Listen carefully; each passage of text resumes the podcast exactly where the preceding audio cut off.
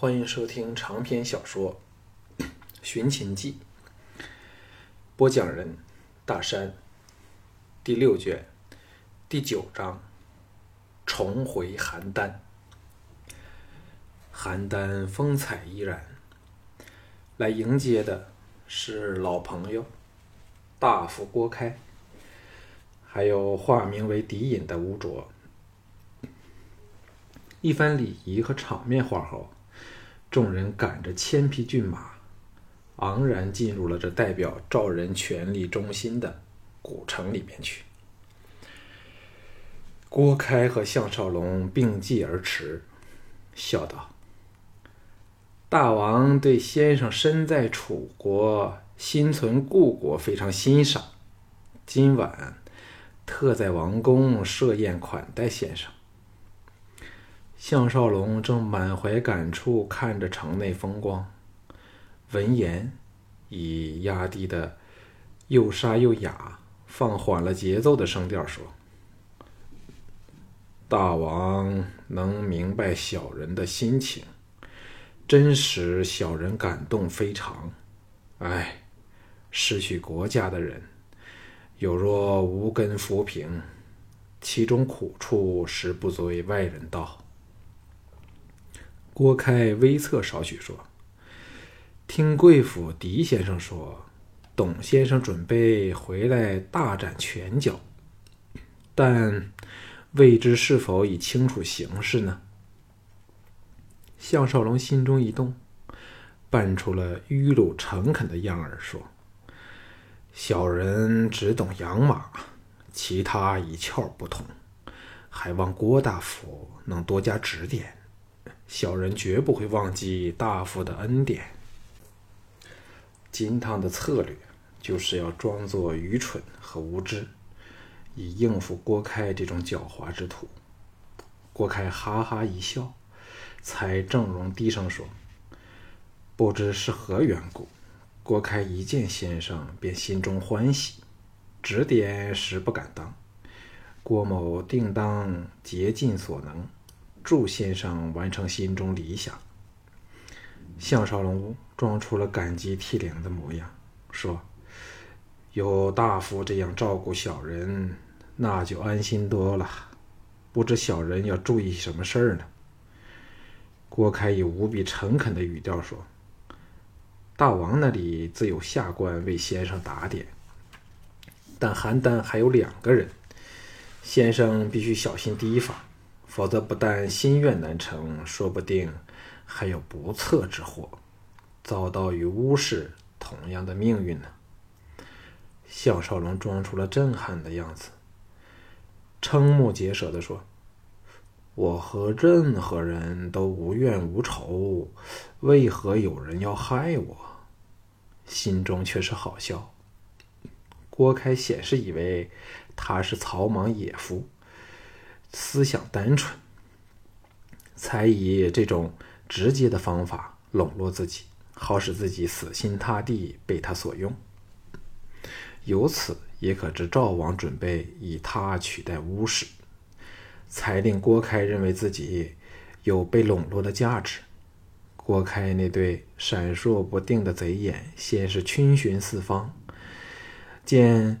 前方开路的赵兵和后面的乌卓等人都隔着一段安全距离，才压低声音说：“第一个要小心的人是郭纵，这个人不会容忍有另一个乌世裸的出现。”项少龙点点头表示明白。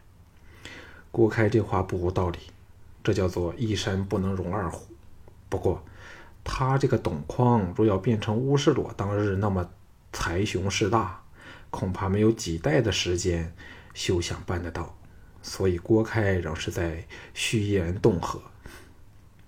郭开神秘的续下去说：“另一个要小心的人，就是巨鹿侯赵牧。”项少龙忍不住失声说：“什么？”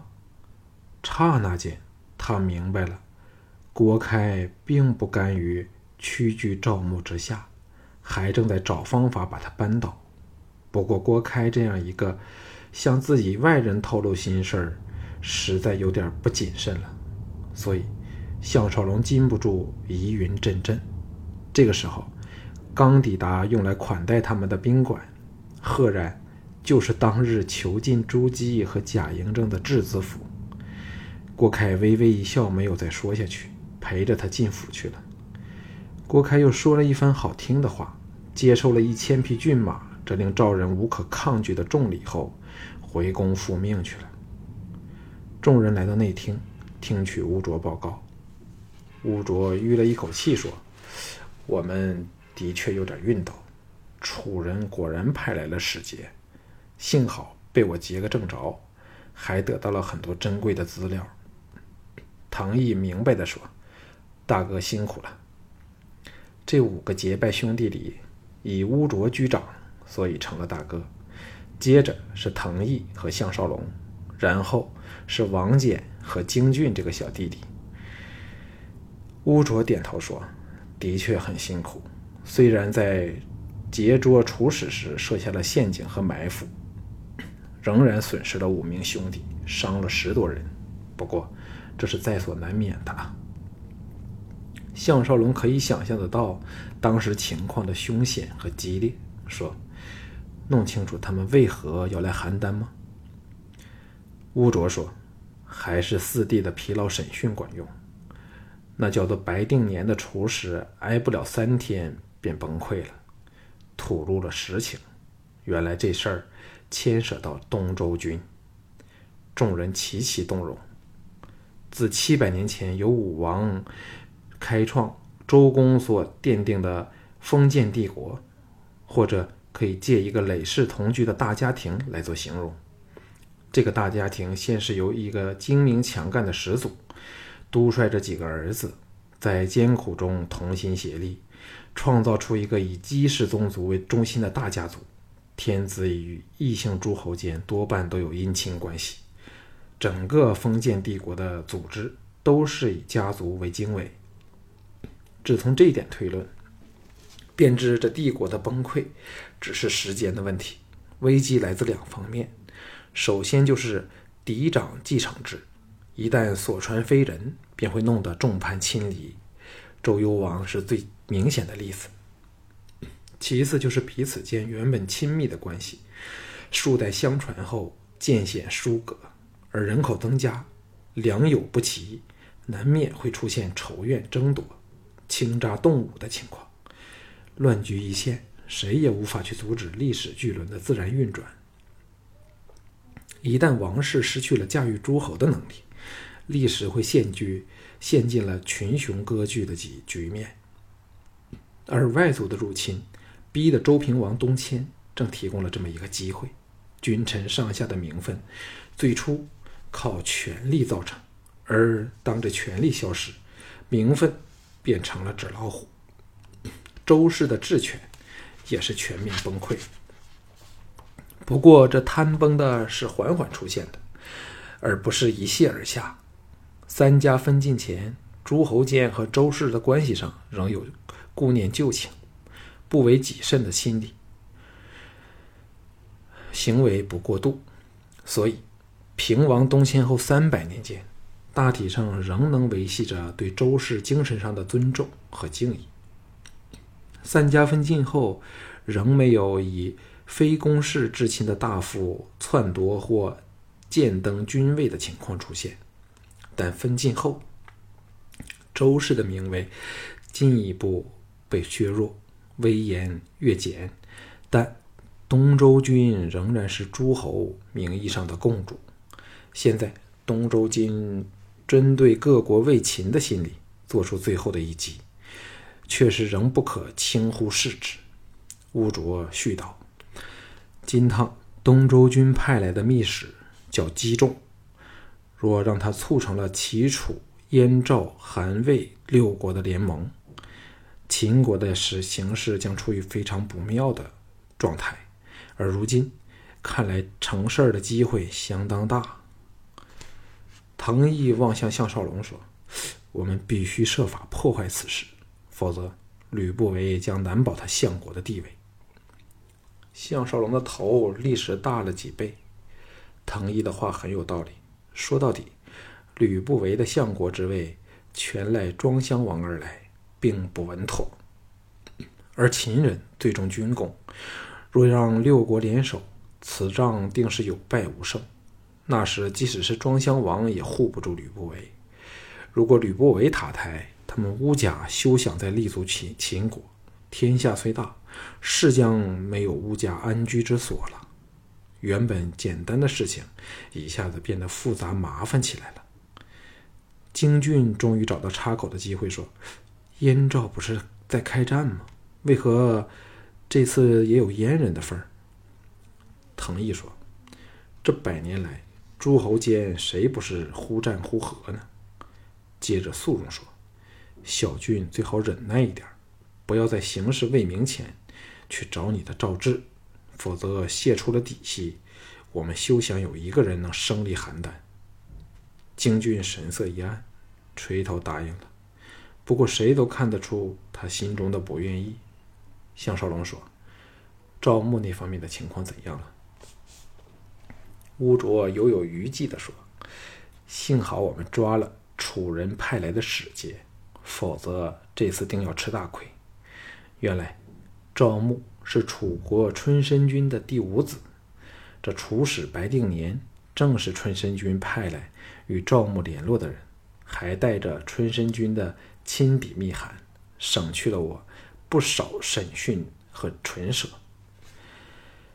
唐毅笑道：“大哥当然不会一字不改的把信交给这奸贼吧？”乌卓笑道：“这是必然的了。这密函内容简单，只是叫赵牧信任白定年。”好好与他合作，至于合作什么，却没有写出来。于是我依照信信上的印简签押，另外仿模了一封，交给了赵牧。现在看来，他对我们是深信不疑的了。项少龙心中一动，那封密函仍在吗？吴卓说：“这么有用的东西，我怎会掉了？连那楚使也留了下来，软禁在邯郸外一个秘密的地方。”哼，这次赵牧有难喽！项少龙大喜。四兄弟在商量了一会儿后，才收拾心情，往赵公赴宴去也。路途中，项少龙想起那次到赵公与连晋决战，不禁的大声感触：世事之难以预料者，莫过于此。当时哪猜想得到今两年后的今天，他会以另一种身份。完全不同的情怀去见赵王呢？在赵军的引领下，项少龙和三个结拜兄弟昂然策骑进入宫门。禁卫军摆开阵势，在赵公主殿前的广场列队欢迎，鼓乐喧天，好不热闹。项少龙想不到如此大阵仗，都颇感意外，也知赵王非常的重视他们的回归。其中一名将领。策马迎出，高唱出欢迎的赞语，赫然是禁卫军的头子。项少龙依足了礼数，须臾委仪一番后，与他并骑驰往宫廷。程旭亲切的笑道：“不知如何，末将首次见到先生，却有一见如故的感觉。嗯，先生很像某一位末将熟悉的人。”却一时想不起那是谁。项少龙心中暗凛，知道自己纵使改变了容貌，但体型依然，言行举止方面也会在无意中露出少许破绽，才勾起了程序对他的回忆和感觉。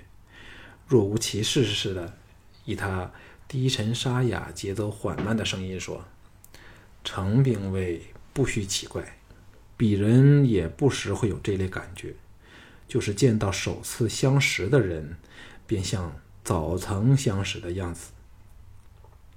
程序释然说：“看来是如此了。”这时，来到了内宫玉华殿前的广场处，程序首先下马，项少龙和随后的藤毅也随之跳下马来。玉华殿台阶两旁，左右排开了两列数十名禁卫，直歌敬礼中。赵牧这个奸贼，在岳成和郭开两个人的陪伴下迎下街来，项少龙等看得心底暗叹：想不到，孝成王这昏君经过他们这一役的严厉教训后，仍然是这么倚重赵牧。赵牧隔远呵呵大笑说：“本人巨鹿侯赵牧，董先生来的真好，大王等的心都焦了。”项少龙装出了惶恐的样子，恭敬地说：“若叫大王心焦，小人怎担当得起？”赵牧屈前，伸出了双手和他握着，向他打了个眼色，微笑说：“大王亲自看过先生送来的战马，非常满意。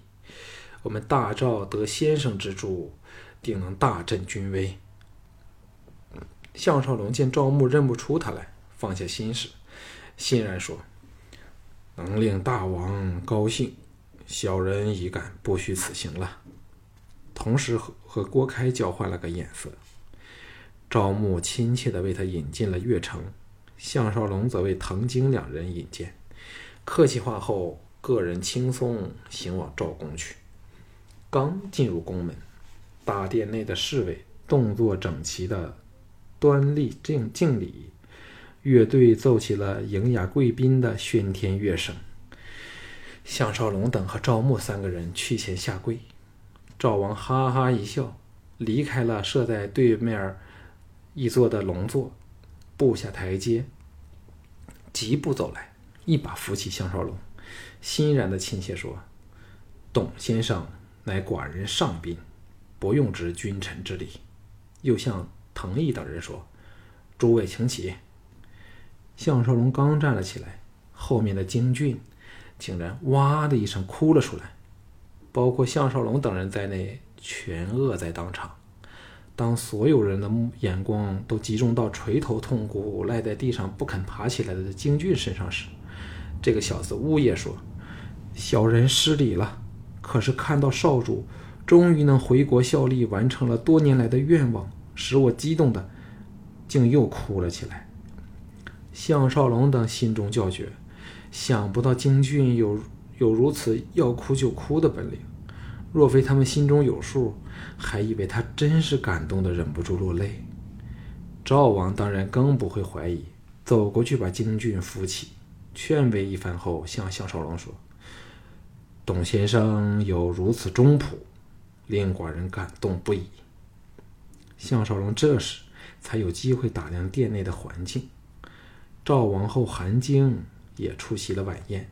席位设于孝成王右旁稍后处，正目光灼灼地瞧着自己。幸好看表情只是出于好奇，并非看出他什么破绽来。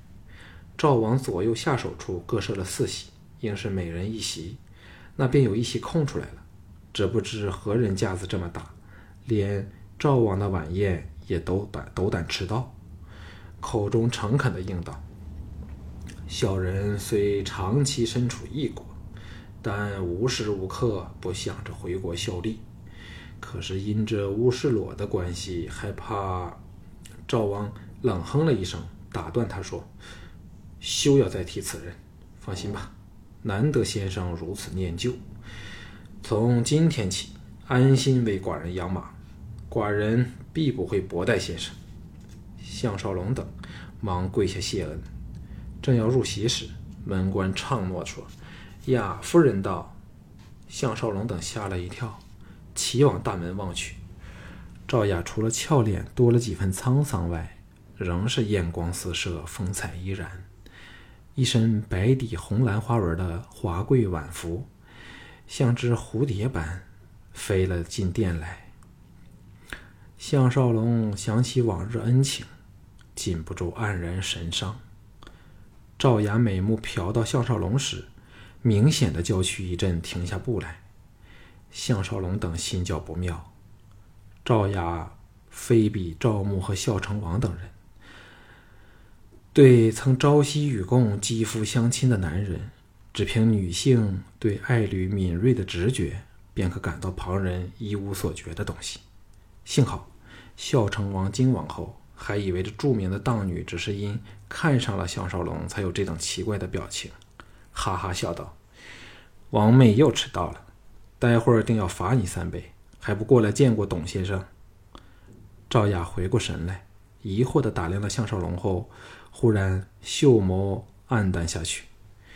以前向赵王下跪施礼，才站起来向项少龙施礼说：“赵雅见过董先生。”项少龙等松了一口气，也就趁机入席。他们以项少龙为首，依次占了右方四席，另一边则是赵牧、赵雅、岳成和郭开。侍女奉上酒菜时，一队三十多人的歌舞伎轻盈地跑了进来，在鼓乐声伴随下载歌载舞。赵雅入席后一直低垂着俏脸，神情伤感，看来似被勾起了情怀，暗自悲苦。舞罢。主宾照例互相祝酒，赵牧却不肯放过赵雅，重提罚酒三杯的事逼着他连干三杯。微醉的赵雅放浪起来，不住的娇笑撒嗲。虽然看得项少龙心头火起火起，却的确为宴会带来了无限的热闹和春光。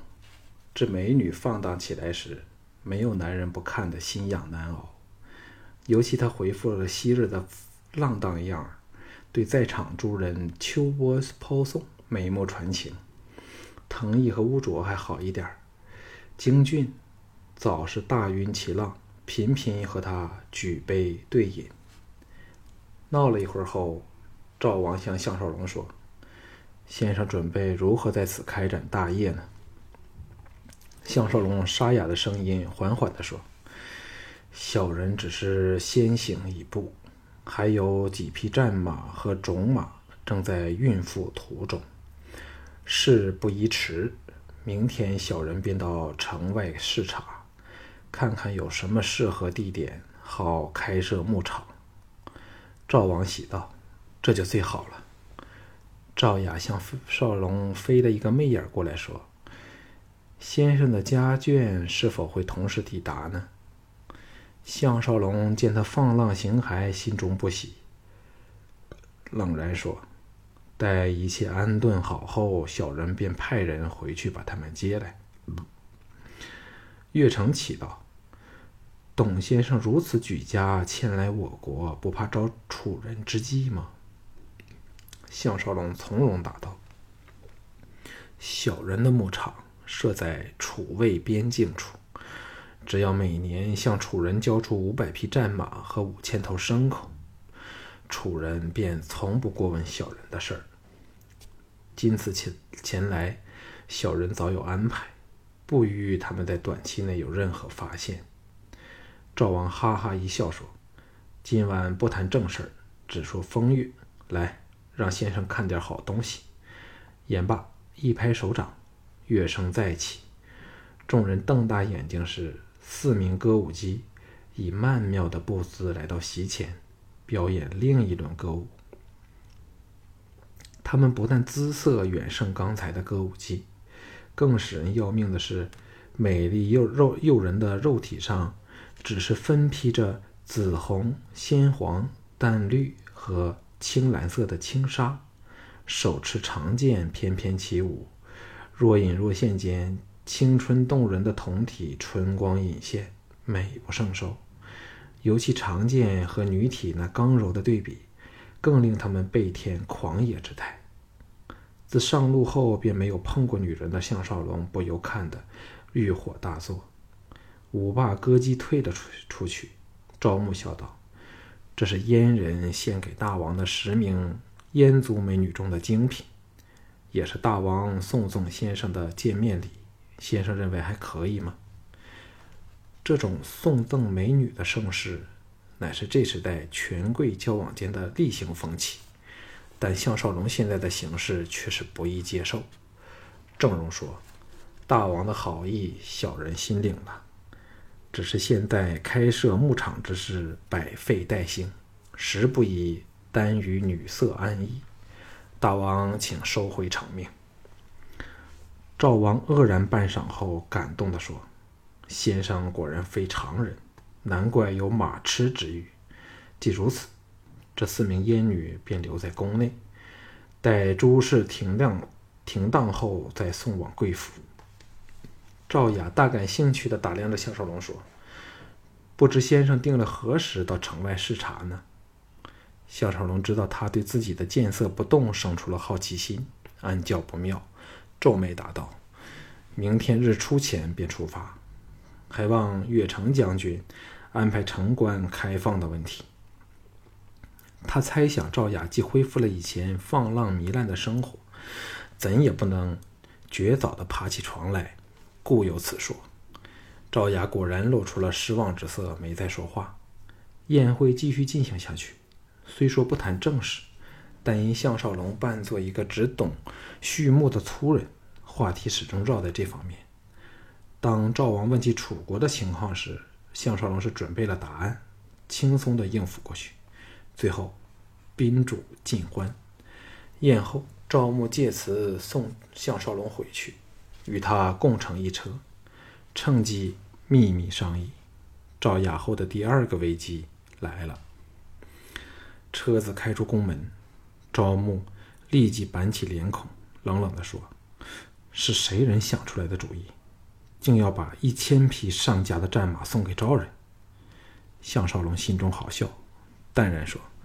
当然是春申君的主意。赵牧的脸色阴沉起来，双目立芒闪闪，冷然看着项少龙，沉声说：“你真是那马痴董匡吗？”项少龙压低声音说：“当然不是，真正的马痴却有反赵之心，早给君上处死，还抄了家当。这千匹战马只是他部分家业。”赵牧不解地说。我只叫你们派人来夺取落在郭纵手上的鲁公秘录，为何现在却大张旗鼓的来到邯郸？有起事来，说不定连我都会被牵连在在在内。项少龙从容答道：“这是春申君的奇谋妙计。要知赵国经乌家一役后元气大伤，外强中干，说不定会便宜了邻近的秦、魏、齐诸国。君上有此。”有见及此，所以改变策略，希望公子能取赵王而代之，那我们大楚便可不费一兵一卒，置赵国于版图之内了。赵牧浑身一震，双目喜色闪动，失声说：“君父真有这想法吗？”自从抵达赵国后，他的权势与日俱增，但心情也是矛盾之极。春申君的原意是要他控制赵王，好以赵人之力牵制着秦人，破坏三晋合一的密谋。但人非草木，经过这十多年的长期居赵，赵牧不禁对赵国生出了归属之心。不过这只能空想一番，他仍是给楚人遥遥地控制着。若有一心，楚人可随时把他的身份揭破，那种感觉绝不好受。但假若他能篡夺赵王之位，那就是完全不同的局面了。人往高处，这正是赵牧心中的梦想。项少龙见他神色，已知道命中了对方的要害，加重语气说：“小人怎敢欺骗公子？今次随小人来此的战士，均是第一流的好手。稍后还会有数千人借此赶送牲畜入赵。只要能除掉像廉颇、李牧这种有影响力的将领，赵国就是公子囊中之物了。”赵牧喜道。原来如此，待我回去想想，看看应如何进行计划。探手搭上他的肩头，凑到他耳旁，低声说：“若我真能成为赵国之君，必不会薄待先生。”两个人对望一眼，同时大笑起来。当然是为了截然不同的理由而开怀。回到身为质子府的华宅后，藤毅对项少龙说：“那荡女对三弟很有兴趣，小心点才好。”京俊羡慕地说：“三哥以别种身份再干他几场，不是精彩绝伦吗？”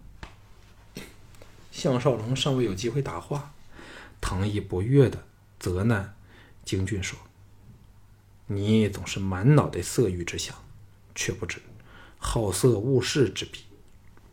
那荡妇和你三哥以前关系亲密，若有肉体接触，包保能从感觉上揭破少龙的真面目。”只是气味这一项，便瞒他不过。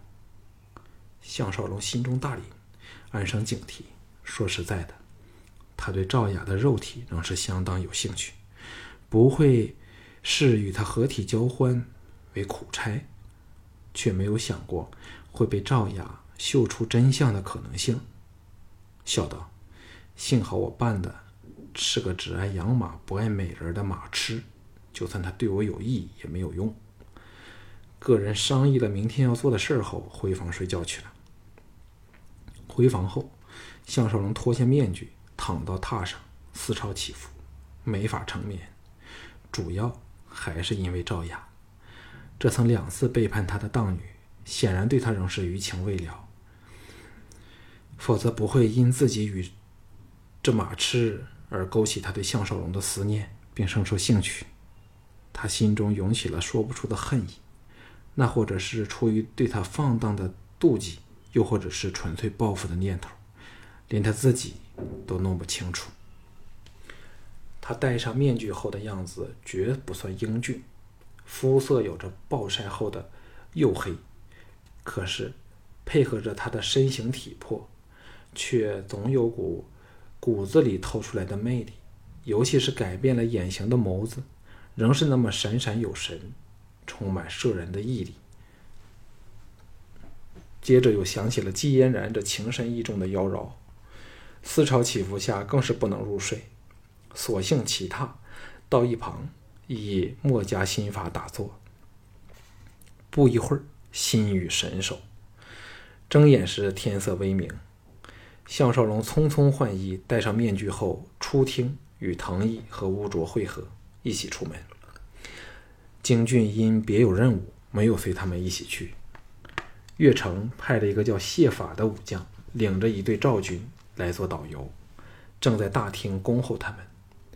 客气几句后，众人策马驰上了邯郸刚开始了一天新一天生活的大街上。蹄声在后方响起，众人愕然回首后望，一队人马追了上来。赫然是赵雅和十多名护送的家将。项少龙和藤武两人交换了个眼色，无奈下勒马等候。谁也想不到赵雅对项少龙的兴趣这么大。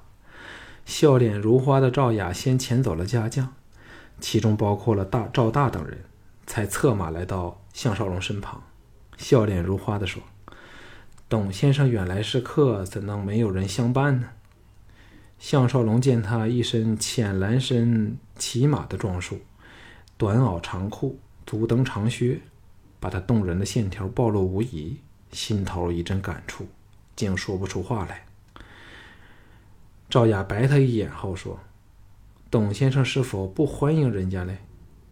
项少龙以他沙哑的声音淡淡的说：“夫人多心了，小人有夫人作伴，欢喜。”还来不及呢！赵雅发出了一阵银铃般的叫笑声，领先策马而出，叫道：“那就随我来吧。”项少龙心中一叹，策马追着去了。他们由东门出城，放蹄疾奔，目睹春夏之交的山林野岭。项少龙心怀大放，抛开了所有心事儿，同时下了决心。立意要好好的大干一场，闹他赵人一个天翻地覆，不会再因心软而有所保留了。